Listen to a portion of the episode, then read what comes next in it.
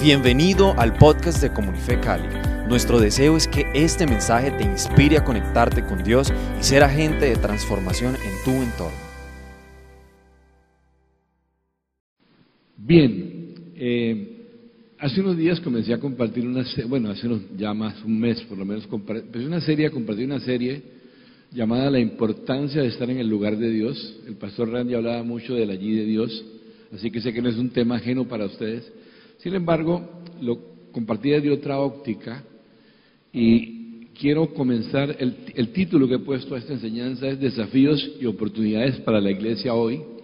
Y quiero como dar todo un panorama a manera de introducción eh, sobre lo que, la situación de la iglesia, cuál es el, cuáles son los desafíos y las oportunidades que se le presentan para la iglesia a nivel mundial y tomé para esto apuntes de un libro de un hombre llamado Tony S. Reiner, que se llama La Iglesia Post-Cuarentena, y quiero compartir al respecto, comenzar con esto. Bueno, todos nosotros, eso es, eso es indudable, conocemos eh, las principales consecuencias de esta pandemia, del COVID-19, los miles de personas infectadas, las personas que desafortunadamente han partido, muchos que se siguen infectando y los que lamentablemente aún siguen padeciendo esta enfermedad. En realidad ha sido una prueba muy rigurosa, no solamente en términos de familia y otras cosas, sino aún para la economía mundial. De hecho, un gran número de compañías han sido profundamente afectadas de todos los tamaños y en todas partes. Y a largo plazo los efectos, el impacto económico de esto son incalculables todavía. O sea, no los podemos medir, es muy temprano y en serio, tardaremos yo creo muchos años para comprender todo el impacto emocional y psicológico que ha sufrido una enorme cantidad de la humanidad, toda la humanidad por decirlo así.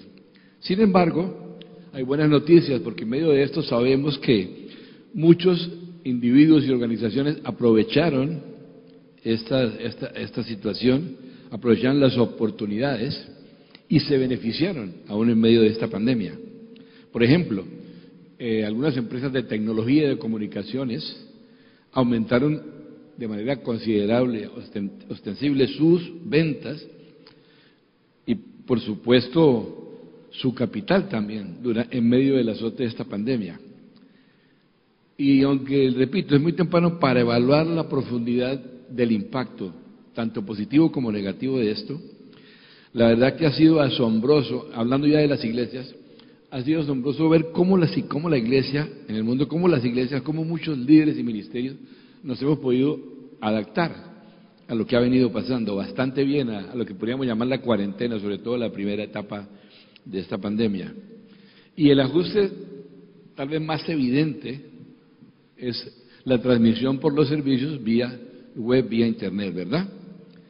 El hecho es que por años había congregaciones particularmente grandes que venían haciendo esto, transmitiendo sus servicios por este medio, y en la medida en que el Internet se fue convirtiendo más y más, en ese medio también se convirtió en un canal para el ministerio a nivel mundial, y congregaciones de todos los tamaños descubrimos un campo, nuevo campo misionero en este ámbito digital. Es un nuevo campo misionero que se ha abierto. Obviamente, esto ha implicado enormes retos, grandes retos, pero también algunas oportunidades increíbles en este aspecto. Ahora, habiendo comenzado lo que este autor que consulté llama la post-cuarentena, digamos que esta puede ser la era de la post-cuarentena, este, este segundo año ya, lo interesante es que las iglesias no se quedaron estancadas o paralizadas, sino más bien empezaron a atreverse a entrar en nuevos territorios desconocidos y medidos, todavía lo siguen siendo en gran medida, y en medio de todo esto uno encuentra que surgen algunas preguntas, ¿no? Que tengo por aquí. Preguntas que nos hacemos los líderes, los pastores. ¿Cómo avanzar con más eficacia, de una manera más eficiente, en ese terreno desconocido y, y aún incierto? Bueno, evidentemente nos dábamos cuenta que el mundo digital era un campo de misión en potencia, ¿verdad? Pero la mayoría de nosotros tenemos que reconocer no saber a ciencia cierta la forma de alcanzar y sobre todo ministrar a las personas en este nuevo contexto. Es una cosa que todavía sigue siendo un poco incierta, ¿verdad? Teníamos y seguimos teniendo, porque nosotros teníamos, teníamos y seguimos teniendo muchos interrogantes sobre cómo poder valernos de todas estas tecnologías desconocidas para muchos, pero aún algunos han ido mucho más allá preguntándose, por ejemplo, ¿cuál es la mejor estrategia para cubrir todos los frentes en este sentido, con lo que ha presentado ahora? ¿Por qué lo digo? El frente digital y el frente presidencial. Entonces, lo que han dicho, los que están diciendo los que han analizado el fenómeno y se han movido por allí, es que probablemente esta nueva era o este momento en que estamos, de aquí en adelante, digamos, va a incluir una mezcla, un equilibrio entre el ministerio digital y el ministerio presencial. Eso es lo que viene lo que se está moviendo ahora. ¿De qué manera ha cambiado? Es otra pregunta. El ministerio digital ya en este tiempo, que repito, él llama pues cuarentena. Bueno, creo que el cambio más notorio, tal vez el más relevante, es la manera como hemos empezado a ver, como tanto los líderes de las iglesias como los miembros, hemos empezado a mirar el mundo digital. Esto ha sido ahora visto de otra manera, es evidente. Actualmente, muchos más están tomando la actitud de aquellos pioneros atrevidos de las redes, ¿verdad?, que entraron en las redes. Es decir, que el universo digital, en primer lugar, es un campo misionero. Por un lado, en primer lugar, es un campo misionero. Y por otro lado, en segundo lugar, es una herramienta. O sea, el mundo digital es tanto un campo misionero, un nuevo campo misionero, como una poderosa herramienta.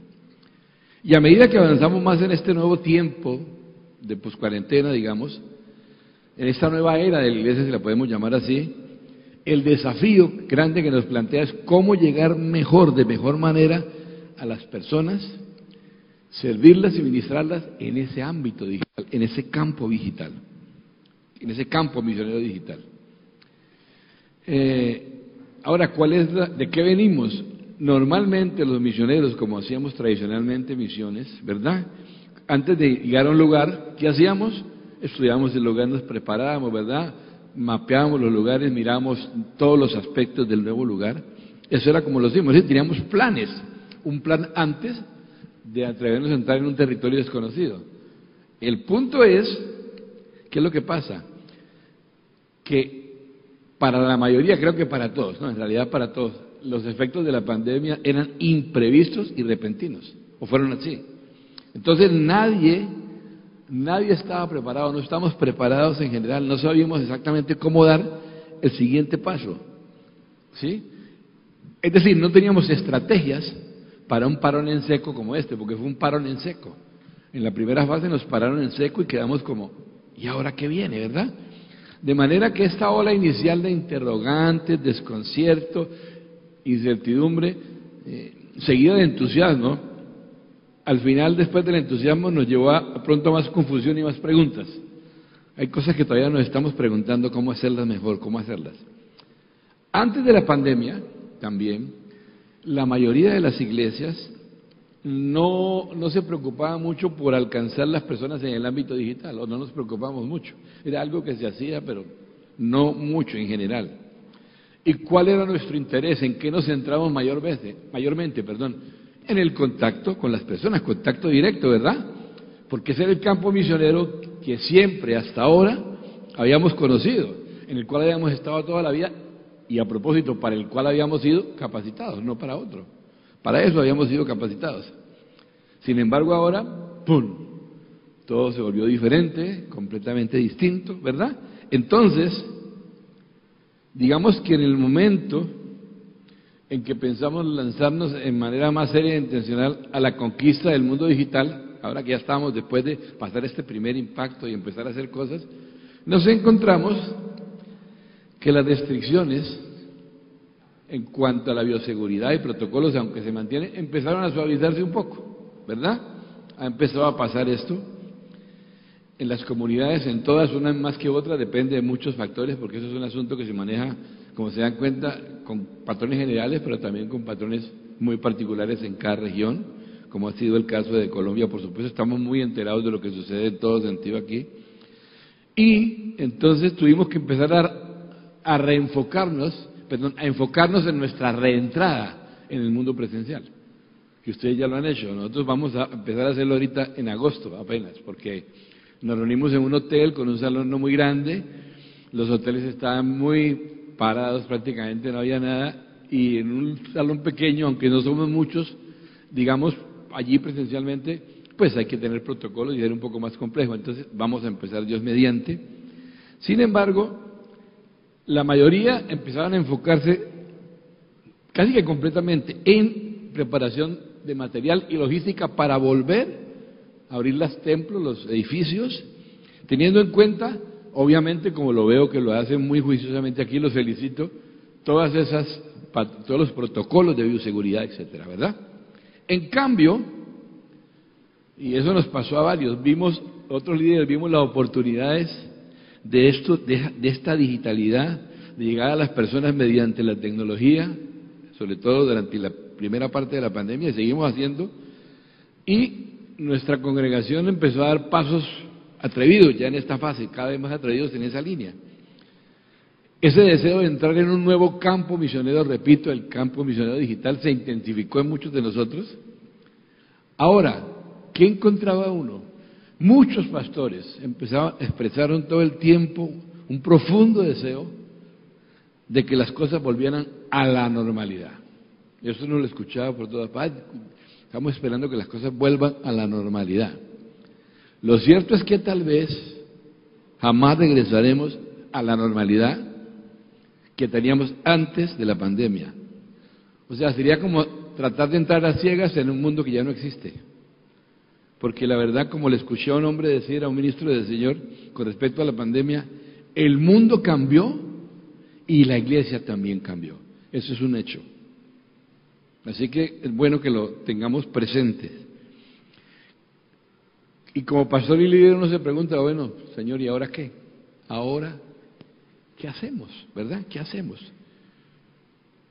Bueno, reconociendo, como les dije, que estamos apenas entrando en esta segunda fase de esto, sin ser concluyentes o categóricos, digamos, en decir que la última palabra en sus afirmaciones, hay algunos planes con, buenas perspectivas que se han venido gestando, lucen prometedores, y su punto de partida o su premisa dice que las iglesias deben tratar con tres grupos de personas en este momento, digamos, en el futuro.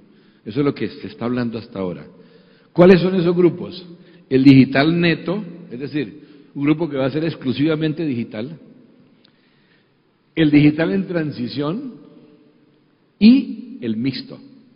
Tres grupos básicos en lo que vamos a tener que enfocarnos. Repito, el digital neto o exclusivamente digital, el digital en transición y el mixto. Hablemos un poquito de cada uno. ¿A qué se refiere? ¿Cuál sería el grupo del digital neto? Se refiere a hacer presencia solo digitalmente, lo cual podría incluir a personas que no pueden asistir a los edificios de las reuniones presenciales y por supuesto a quienes no se arriesguen porque ustedes saben que de todas maneras hay ciertos riesgos y, hay personas que no quieren arriesgarse a entrar en instalaciones físicas de una iglesia a causa de la pandemia, y otros que en realidad, digamos particularmente esos que fueron alcanzados digitalmente, que no están dispuestos o preparados para asistir a un servicio. No es, no, no es que sean personas anti-iglesia, me refiero a los nuevos, a los que nunca han estado, sino que de una u otra manera tampoco están muy dispuestos a reunirse presencialmente en una comunidad, ¿verdad? Entonces, es posible que algunos de estos que han sido exclusivamente digitales en el futuro hagan la transición y vengan, o es posible que no. Ese es el primer grupo, exclusivamente digital. El, grupo. el segundo grupo, digital en transición. Ok. ¿Quiénes forman este grupo? Lo conforman aquellos que se encuentran en esa transición digital. Es decir, que se conectan en su mayoría o en mayor parte en la iglesia, con la iglesia tecnológicamente por la tecnología, pero por otro lado, eh, también están como yendo a reuniones, es decir, quieren ir a reuniones, vienen a reuniones, o, de pronto lo van a hacer, quizá puedan hacerlo, y una estrategia para hacerlos, para llegar a ellos y hacer que vinieran, podría incluir formas específicas de animarlos a venir personalmente a servicio. Son gente que está en eso, ¿no? Está como, fueron conectados, fueron tocados por ahí y están en eso. Entonces, es, trataría de preparar formas y crear formas eh, usar la creatividad que Dios nos ha dado para incluir formas que los hagan que puedan asistir a un servicio. Y por último, está el mixto, el grupo mixto. ¿Cuál es? Aquellos que están conectados a la congregación de dos formas, digital y presencial. Digital y presencial, ese es el grupo, grupo mixto. Ahora, considerando lo anterior, esto que acabo de decir, estos tres grupos que estas personas plantean, ¿qué debemos hacer? Primero, debemos entender que las iglesias deben incluir estos tres grupos en sus planes. Deben, incluir estos tres grupos y planear cosas para los tres grupos. La pregunta del millón entonces, porque todas las iglesias no tienen, digamos, el privilegio de tener todas las, facilidades que, con las que cuentan ustedes en este lugar, pero ¿por dónde empezar? Bueno, hay una experiencia que sucedió hace muchísimos años, que fue la de la iglesia primitiva en Jerusalén, ¿verdad? Que nos van a servir como, como de patrón, que nos, dan respuestas a, cómo hacer estas incursiones en el mundo digital de hoy. ¿Qué hicieron ellos cuando no sabían qué hacer? A ver, ¿qué creen que hicieron? ¿Qué hacían? Orar. Cuando no sabían qué hacer, oraron, ¿verdad? Bueno, este recién descubierto, entre comillas, nuevo campo misionero digital con esas posibilidades tecnológicas tan espectaculares, es fascinante. O sea, esto es fascinante. Para mí ha sido toda una, una aventura, mucho trabajo, más trabajo que nunca, pero fascinante. Sin embargo, aunque esto es fascinante y a muchos los puede fascinar más de la cuenta, hay un punto que no es negociable. ¿Cuál es ese punto? Buscar la dirección del Señor, y ustedes lo saben, porque hemos sido una iglesia que, donde hemos sido entrenados para movernos de esa manera, únicamente con la nube, siguiendo la nube la dirección del Espíritu Santo, ¿verdad? Eh, esto es prioritario. Entonces, este entusiasmo de las iglesias, con esto nuevo para muchos, de cómo, cómo ser más certeras, por ser más certeras en este campo misionero, es muy especial, eso es loable, que la gente tenga, uy, eso está bueno, chévere, ¿verdad? Va a funcionar. Pero hay que tener cuidado con esto. ¿En qué sentido? En que los medios se pueden convertir en el fin. Los medios se pueden convertir, por un lado, en un fin. Y la hiperactividad, oígame esta palabrita, hiperactividad puede reemplazar la efectividad. Esos son un par de riesgos latentes allí con los que hay que tener cuidado. Que los medios se vuelvan, se confundan con el fin y que la hiperactividad pueda reemplazar la efectividad, que finalmente es lo que buscamos. Eh, no olvidemos que nuestra tarea cuál es? Cumplir con la gran comisión en toda su amplitud. Y ustedes aquí han recibido muchísima enseñanza al respecto. Discipulado que, no solamente es discipular personas, sino discipular naciones, hacer la comisión, la gran comisión, sino la comisión cultural, el mandato cultural de fiesta. Ustedes aquí han recibido muchísimas, así que no me voy a detener en eso. Es cierto que nuestra iglesia, que cada congregación debe ser una fuerza misionera en el mundo digital, ¿verdad? La iglesia debe hacerlo, pero no puedes hacerlo todo. No podemos hacerlo todo. Una, sola, una congregación no puede hacer todo. Entonces, si una congregación no es tan grande, no tiene tantos recursos, ¿qué debe hacer? Pues lo más sabio y mejor es buscar las áreas dentro del mundo digital donde nuestra iglesia o congregación puede hacer unas pocas cosas, unas pocas cosas bien hechas y concentrarse en esas cosas, como algunos lo hemos venido haciendo. Nosotros no podemos hacer todo lo que una iglesia grande hace, pero si hay algunas pocas cosas que son las que podemos hacer bien. Ahora vamos a encontrar en este nuevo, en este nuevo, en este espectro, en este campo, encontramos iglesias que se van a mover entre los dos extremos, ¿no? Entre el extremo del, entre el, dentro del extremo del espectro, de este campo, ¿no? El presencial y el digital. Hay gente que se va a ir muy a un lado y otra se va a ir muy al otro. Y el punto es estar ¿dónde? Equilibrados, ¿verdad? El equilibrio es clave en este aspecto. Entonces, eh, algunas congregaciones se van a enamorar tanto de este campo misionero en línea que de pronto van a olvidar algo que es vital, que es la importancia de reunirse presencialmente, porque eso es una esencia de la iglesia, comunión, ¿verdad? Comunión, no hay como el cara a cara, eso no se puede perder, somos relacionales, Dios nos creó así desde el principio, ¿verdad? En el otro extremo, algunos darán por hecho que la iglesia de hoy hacia el futuro será igual a la iglesia antes de la pandemia. Es decir, su enfoque es volver a la normalidad, volver a la normalidad, y hago comillas a propósito. El propósito con este, el problema con este enfoque es que el mundo ha cambiado muchísimo y muchos de esos cambios son permanentes, permanentes. Muchos van a ser permanentes. De manera que las iglesias no podemos ministrar utilizando métodos o estrategias, algunas, en un mundo que, entiéndanme la expresión, ya no existe. Ya no existe ese mundo, no existe en, en, un gran sentido, no en todo el sentido, obviamente, no en todo, gracias a Dios. Otro error que podría darse es que podríamos ver la entrada al mundo digital como una actividad más y no como lo que es ahora, parte de nuestro campo misionero. Hay que empezar a verlo en serio también como parte de nuestro campo misionero lleno de nuevas apasionantes oportunidades que se han abierto ante nuestros ojos. Entonces, nuestra visión con respecto a la comunidad y el campo misionero debe ser amplio, no solo cubrir lo presencial, sino amplio, nunca estrecho, y además no va a haber una sola estrategia, una única estrategia, porque cada congregación va a tener que preguntarle a Dios, bueno, eso es, sobra decirlo, pero lo digo, Va a tener que preguntarle a Dios cuál es la estrategia particular para ellos. Es clave esto. Siempre va a ser la dirección de Dios como lo, fundamental.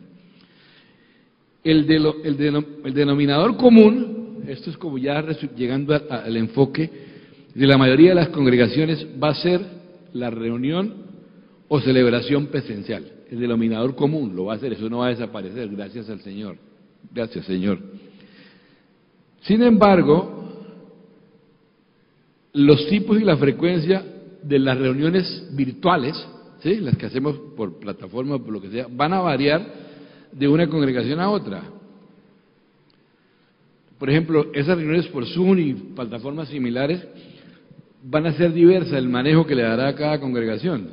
¿Por qué? Algunas congregaciones que fueron muy exitosas durante la cuarentena con este, por este medio mantendrán y usarán la transmisión digital, pero algunas solo las usarán para reuniones de corto plazo, por ejemplo, para reuniones de corto plazo, repito, para cursos o seminarios y cosas así que terminan, ¿verdad?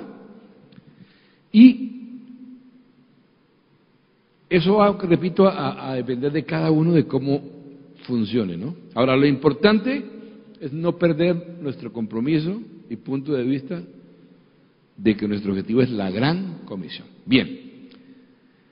Vamos ahora sí a entrar a la segunda parte del tema que he compartido. Teniendo presente la situación actual, y perdonen, permítanme la expresión, que tengo una expresión aquí un poco, ante la gran oferta que hay de iglesias y reuniones en línea, que al principio fue una bomba, ahora después bajó, pero aún sigue habiendo mucha oferta de reuniones, de iglesias en línea, eh, que hay muy buenas en algunos casos, en otros no tanto. ¿Qué está pasando? Y este es uno de los grandes desafíos. Muchos creyentes que son miembros oficiales de las congregaciones, ¿qué ha pasado? Están moviéndose en áreas que yo considero muy peligrosas para la salud espiritual de, cada uno de nosotros. Muy peligrosas. ¿Por qué? Por, por un lado, ante la, ante la comodidad, perdón, de esa reunión virtual en la casa, donde realmente uno está cómodo, ¿no? Chévere, ¿no? Esto es una cómodo, ahí le llega toda la, a la casita, ¿verdad? Eh, lo cual no garantiza que se conecten tampoco regularmente, ¿no? Algunos han llegado a pensar que, que entonces no es necesario volver a asistir a reuniones de estas. Y eso está pasando, es un fenómeno. Sin ni siquiera ser parte de una congregación específica. Eso es grave o no. Ni siquiera, estamos hablando que ni siquiera hay que volver y ni siquiera hay que ser parte. Ven un domingo el servicio de su iglesia, y pongo entre comillas porque a veces ya no saben algunos si es su iglesia, y al siguiente domingo el de la otra, y luego el de otra, porque le gusta más el estilo del predicador, el horario, la duración de la reunión, la calidad, etcétera, etcétera, etcétera, todos los etcétera que ustedes quieran.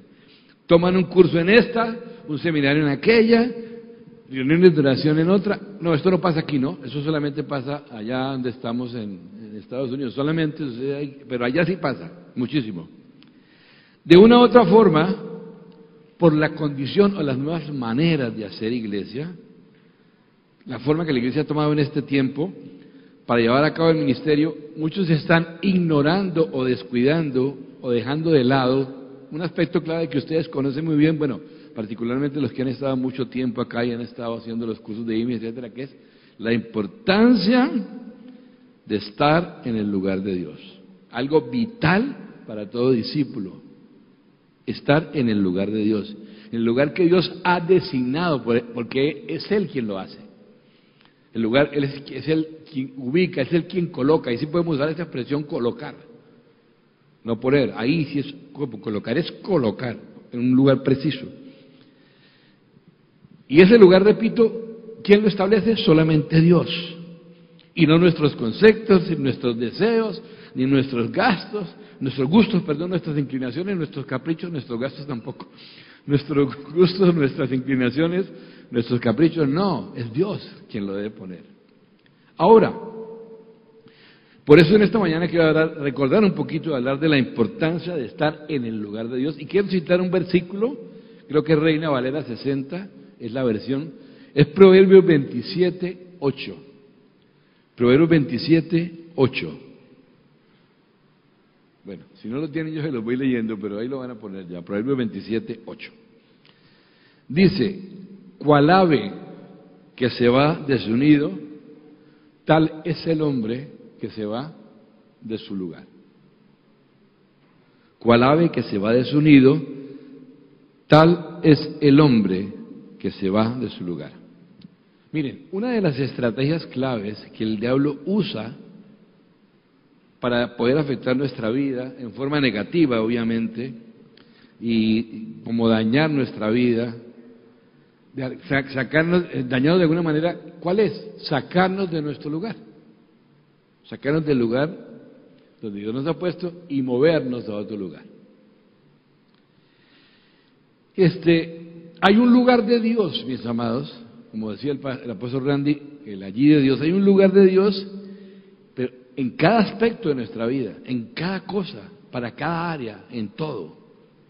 Empezando por cosas tan sencillas como, bueno, como las cosas naturales, ¿no? dónde vivo, qué hago, en qué trabajo, en qué iglesia me reúno, a qué comunidad pertenezco, de dónde soy parte, pasando por otras más profundas que es la parte espiritual, ¿no? El lugar espiritual. Eso, es decir, hay un único lugar para ti y para mí en el cual Dios quiere tenernos, en el cual Dios va a darnos la provisión, en el cual Dios va a bendecirnos, en el cual vamos a crecer, en el cual vamos a poder desarrollar todo lo que Dios ha planeado para nosotros y todo lo que Él ha puesto en nosotros y desarrollar todo eso. Un único lugar.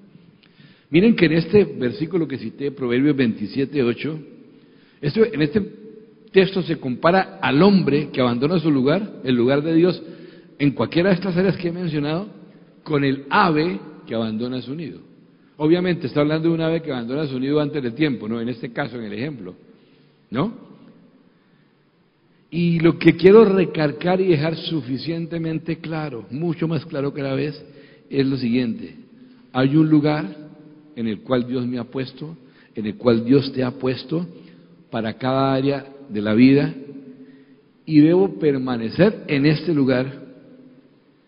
Y si acaso Dios me mueve, tengo que estar muy seguro de que realmente es Él, porque no puedo decir que no haya esa posibilidad que no sean mis emociones, mis gustos, mis preferencias, porque si yo me muevo por mi propia cuenta, eso no es recomendable desde ningún, punto de vista, no se va a cumplir en mí lo que Dios se ha propuesto hacer, pero sí se va a cumplir lo que el proverbio dice, el que acabamos de leer.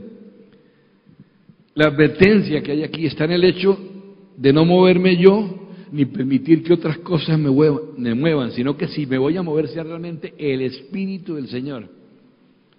Y eso es algo para mí excepcional en esos casos, ¿verdad? Puede pasar, pero lo, regular es que yo permanezca donde he sido plantado. Eh, ¿Qué pasa si me muevo de ese lugar? ¿Por mi cuenta? Bueno, ¿qué va a pasar? Yo voy a quedar, como dice aquí un poco el versículo, voy a quedar desprotegido, voy a quedar vulnerable, por más de que me guste ese asunto. Un ejemplo fue cuando Nehemías estaba reedificando el muro, trataron de hacer todo contra él, ustedes conocen la historia, hicieron de todo, de todo, de todo, matarlo, hacerle daño de muchas maneras, pero la última estrategia que uno podía pensar que era, ay, como una cosita así nada más, que uno puede pensar no es tan grave o tan seria, fue sacarlo de su territorio, sacarlo de su lugar. Ahora, escúchame, yo soy fuerte, tú eres fuerte, tú eres firme, yo soy firme cuando estoy, ¿en dónde? En el lugar de Dios. Entre tanto yo esté ahí, yo voy a hacer eso, ¿verdad? Uno conoce creyentes que hablan de mantener una actitud abierta al Espíritu para moverse con el Espíritu, ¿no? Entonces, para eso, si alguien sufre ese síndrome, hay una manera, hay un aspecto clave en la palabra que no voy a citar el versículo, es algo que del, del, que habla el profeta que dice, un aspecto que ayuda que se llama, alguien lo ha llamado la voz a las espaldas. ¿Sí?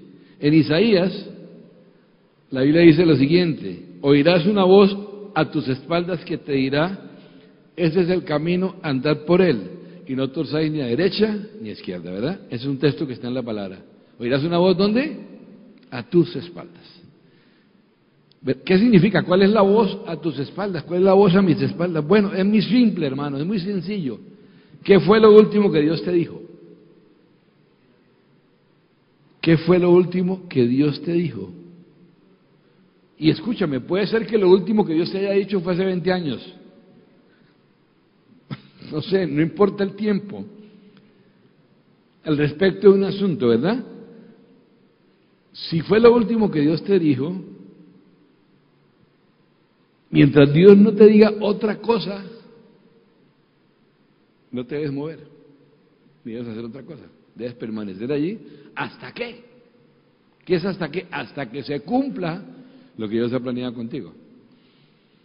Así que por andar en esa actitud abierta, sucede que se abortan muchos procesos, por ignorar este principio sencillo de la voz a las espaldas, y mucha gente tiene que comenzar de cero otra vez, si es que lo logra, me explico, o sea, por ignorar esto. Nuestro crecimiento espiritual se aborta por la misma cosa, el crecimiento por un sentido falso de apertura espiritual. Por eso es muy importante tener presente este principio, la voz a tus espaldas. ¿Qué fue lo último que Dios te dijo? E, específicamente en cuanto a eso.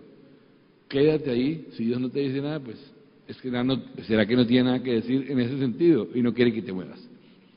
Entonces, hay un lugar de Dios en cada aspecto de nuestra vida en el cual debemos mantenernos, porque es allí donde Él va a sustentarnos y bendecirnos y donde nuestra vida va a estar bien. Ahora hay personas que esperan reconocer el lugar de Dios por las siguientes características.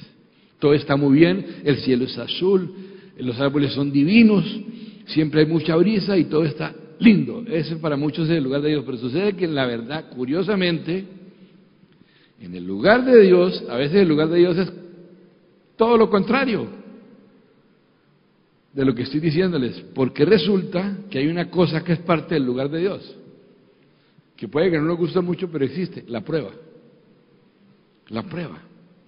Y el profeta Elías, y con esto voy terminando, nos da un ejemplo perfecto. En el capítulo 17 de Elías, antes del 19, en muchos pasajes, y no los voy a leer porque no, no hay como tiempo de mirarlos, pero podemos leer uno. Miren lo que pasaba cada vez que Elías se iba a mover o se movía. Veamos Primera de Reyes 17, 2 al 5. Primera de Reyes 17, 2 al 5. Este es un ejemplo bueno de esto.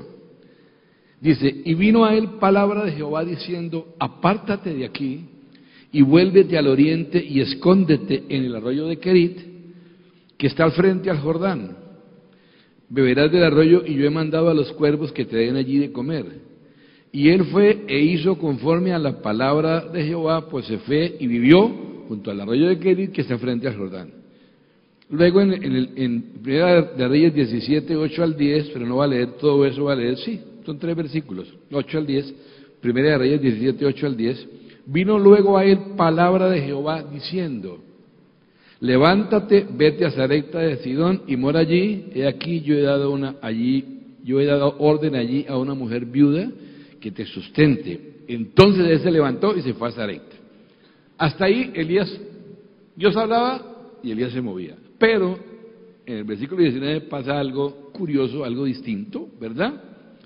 Ustedes conocen todo lo que pasó. Él estuvo en Carmelo, se enfrentó a otros profetas de Baal, cayó fuego del cielo, y una mujer que se llamaba Jezabel, que era la esposa del rey Acab, le dijo lo siguiente en 1 Reyes 19.2. 1 Reyes 19.2. Entonces envió Jezabel a Elías un mensajero diciendo, así me hagan los dioses y aún me hallaban si mañana a estas horas yo no he puesto tu persona como la de uno de ellos? Viendo pues el peligro, se levantó y se fue para salvar la vida. ¿Qué pasó aquí con Elías, no? Pasó algo raro, porque siempre que se movió, primero venía la palabra para decirle, ve a este lugar, Dios le hablaba. Pero aquí no vino palabra del Señor. Vino la amenaza de una mujer que obviamente representa un poder espiritual fuerte, hay un contexto detrás. Pero, en realidad, Elías salió corriendo por una amenaza de una mujer. En ese caso, ¿verdad? Y viendo que su vida estaba en peligro, se abrió. Lo interesante es que él se va de ese camino. En Primera de Reyes 19.4 lo dice, se va por el desierto a pie, se sentó debajo de un árbol, de un enebro, deseando morirse, y llegó un punto donde uno lo veía derrotado, tendido. Allá llegó, se tiró, estaba triste, deprimido, se tira en el piso y dice, Señor, quítame la vida, basta ya. Obviamente, Elías había estado en lugares más complejos, muchísimo más complejos antes. ¿Sí? Dios se le había puesto, como decimos nosotros, mucho más cuesta arriba en otros pasos, ¿verdad? Había estado en momentos realmente críticos y en ningún momento de esos uno encuentra que Elías estuviera tan deprimido como aquí, como estaba en Primera de Reyes 19.4. ¿Qué fue lo que pasó? Bueno, lo que pasó es este, escúcheme en esto. Lo que hace difícil un lugar no es la dificultad del lugar, sino que el lugar no sea el lugar de Dios. Lo repito, lo que hace difícil un lugar no es la dificultad del lugar, sino que el lugar no sea el lugar de Dios. Eso es lo que hace el lugar tan difícil, tan tortuoso, tan terrible. ¿Y en qué termina la historia de Elías? Bueno, afortunadamente termina bien. ¿Por qué? Porque Dios es bueno. Y puede hacer que lo que aún uno tuerce, después se enderece. Pues Dios es bueno. Pero Elías en este intermedio la pasó mal. Y algo más extraño que sucede allí, otra cosa extraña, es que allí Dios le envía ángeles para que lo sustentaran. En Kerim, que era un lugar de propósito, le envía cuervos, que pues comparados eran animales que comían carroñas, solamente como una ilustración. Allí le envía cuervos, y aquí ángeles. Raro, ¿no? ¿Por qué no ángeles aquí? ¿Por qué, por qué no ángeles en Kerim y ahora me los manda aquí? Bueno, es sencillo, no es tan raro. Lo que esto quiere decir es que el lugar del permiso, o cuando yo no estoy en el lugar de Dios, es un lugar tan peligroso que Dios tiene que redoblar su cuidado sobre mí y por eso envió ángeles. Eso es lo que pasa. Entonces, cuando yo abandono mi lugar, mis amados, estoy corriendo riesgo, porque hay una dignidad que yo tengo como hijo de Dios y unas promesas sobre las cuales yo debo estar parado. Ese son mi lugar. Dios solo va a cubrirme si yo estoy en mi lugar. Es una cosa muy peligrosa dejar el lugar de Dios para mi vida. Ahora, el diablo, repito, va a tratar de moverme de mi lugar para hacerme vulnerable. Y cierro con esto. Una de las cosas más maravillosas de la vida cristiana es que podemos ser dirigidos por Dios. Tenemos quien nos dirija. ¿Sí? Que es saber por dónde puedo ir, o más bien saber a quién debo seguir, porque más bien la clave no es a dónde, voy, sino, a dónde debo ir, sino a quién debo seguir. Eso es lo más maravilloso que tiene la vida cristiana. ¿A quién debo seguir? ¿Para qué? Para que Él me guíe, me lleve y me, me ubique. Es la seguridad de poder vivir mi vida cristiana y poder caminar el camino correcto. ¿De qué manera? Siguiéndole a Él. Siguiéndole a Él. Y permanecer en el lugar donde el Señor me ha puesto. Amén. Esta es, esta es, un, esta es una oración que yo creo que debemos estar haciendo. No sé si tú tengas hermanos, sí, hermanos, no solamente de la congregación, sino de otro lugar, que han estado en este proceso de ya pensar estas cosas que repente son incorrectas, que ahí que ya no tengo que congregarme en un lugar fijo, no tengo que ser miembro de nada, y, y han caído en el juego de la oferta, ¿no? Y de empezar a recibir de todo, pero créeme, esto es un lugar peligroso.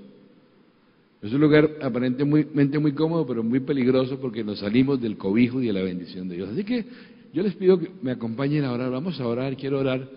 En esta mañana pongámonos de pie, vamos, vamos a orar juntos. Voy a compartir esta oración con ustedes y orar por, por bendición esta mañana. Oh Padre, yo te doy muchas gracias, Señor. Gracias por la manera como tú te has movido en medio de tu iglesia en este tiempo tan difícil que nos ha atacado. Hemos visto tu mano y hemos visto tu, protección, tu cuidado, tu, tu amor sobre tus hijos. Y también hemos visto cómo tú has puesto nuevas habilidades, nueva sabiduría. la mente de Cristo ha estado eh, moviéndose en tus hijos e hijas, en tus siervos, abriendo nuevos caminos, nuevas oportunidades, aprovechando su creatividad para ver oportunidades en medio de la crisis y nuevas maneras de hacer iglesia y de llegar. Yo te doy gracias por eso.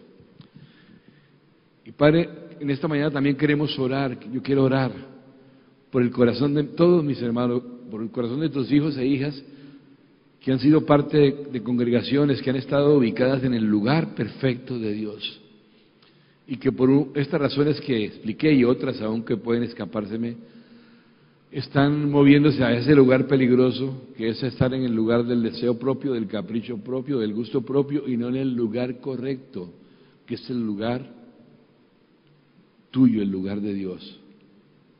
Que yo, que yo oro por un fuego nuevo, un, un toque de tu Espíritu Santo, que tu Espíritu Santo vaya por ellos, que tu Espíritu Santo los esté tocando, que tu Espíritu Santo les esté afirmando y poniendo ese deseo y afirmando esa certeza de la importancia de estar en el lugar donde Dios les ha puesto, que no es un lugar arbitrario, que es el lugar donde justamente todo el plan, el propósito de Dios para sus vidas va a desarrollarse, el crecimiento espiritual se va a dar y la protección y la bendición y el cumplimiento de las promesas sean cumpliéndose allí. Yo quiero bendecirles en el nombre de Jesús quiero declarar el cuidado del Señor, la protección de Dios y, darle gracias a Dios por el privilegio para todos nosotros de estar cobijados en un lugar con un cobijo real, con un cobijo correcto, con un cobijo de bendición, un cobijo de amor y un cobijo que nos señala destino y propósito para nuestras vidas. Gracias, Padre. Te oro en el nombre de Jesús y que toda esta, palabra y esta bendición sea tocando nuestras vidas y alcanzando las vidas de otros a través de mis hermanos aquí que van a poder compartir y llevar este sentir en, en sus corazones y compartirlo con los demás. Y que esto nos ayude también en el cumplimiento perfecto de la gran comisión. Te doy gracias en el nombre de Jesús. Amén. Gracias, Señor.